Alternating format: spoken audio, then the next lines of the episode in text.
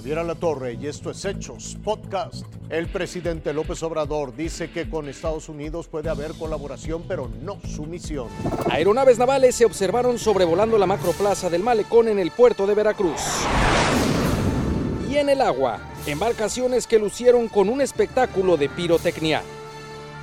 Mientras, en tierra, la gallardía y elegancia que caracteriza a los elementos de la Marina.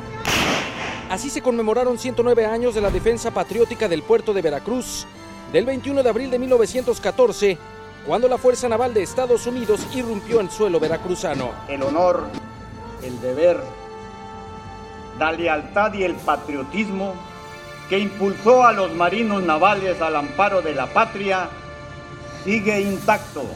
Se realizó la jura de bandera de 233 cadetes y la ocasión sirvió para entregar menciones honoríficas y condecoraciones al personal naval y espadines a cadetes de primer año.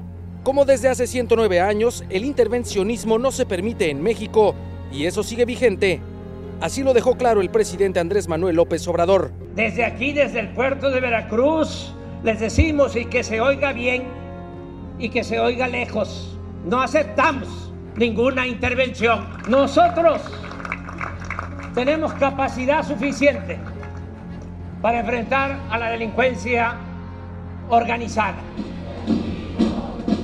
El presidente dijo que debe haber cooperación entre vecinos en la atención a la crisis por consumo de fentanilo en Estados Unidos. Ayudar, cooperar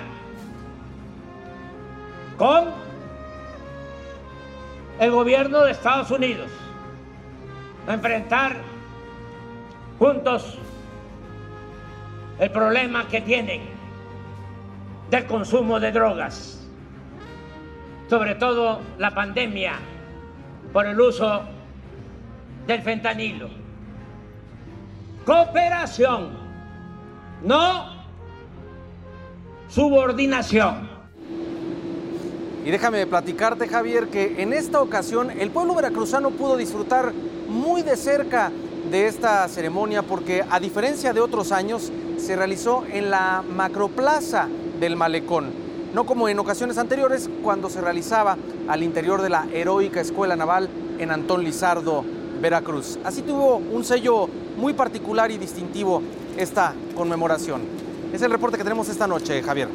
Aprueban la ley minera. La oposición acusa a un albazo. En sesión maratónica, Morena impuso su mayoría y aprobó vía fast track reformas en materia minera propuestas por el presidente López Obrador. Tras una reunión con el secretario de Gobernación, se pactaron cambios que se avalaron directamente en el Pleno sin pasar a comisiones.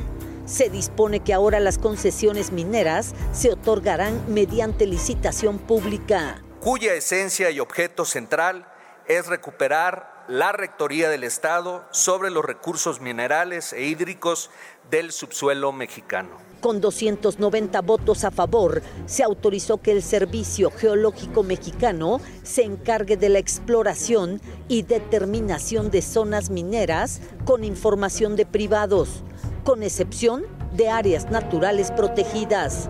La oposición se inconformó y alertó riesgos. Nos va a llevar a la parálisis de un sector que representa el 10% del sector manufacturero de México y representa empleo para dos millones y medio de mexicanos. Pero los 186 votos y una abstención de la oposición no le alcanzaron para frenar la reforma.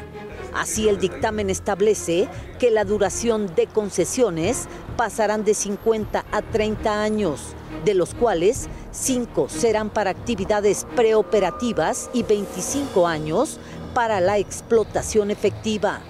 Plantea la posibilidad de prórroga por un periodo de 25 años. Prevé que el concesionario pueda volver a licitar el mismo lote por otros 25 años.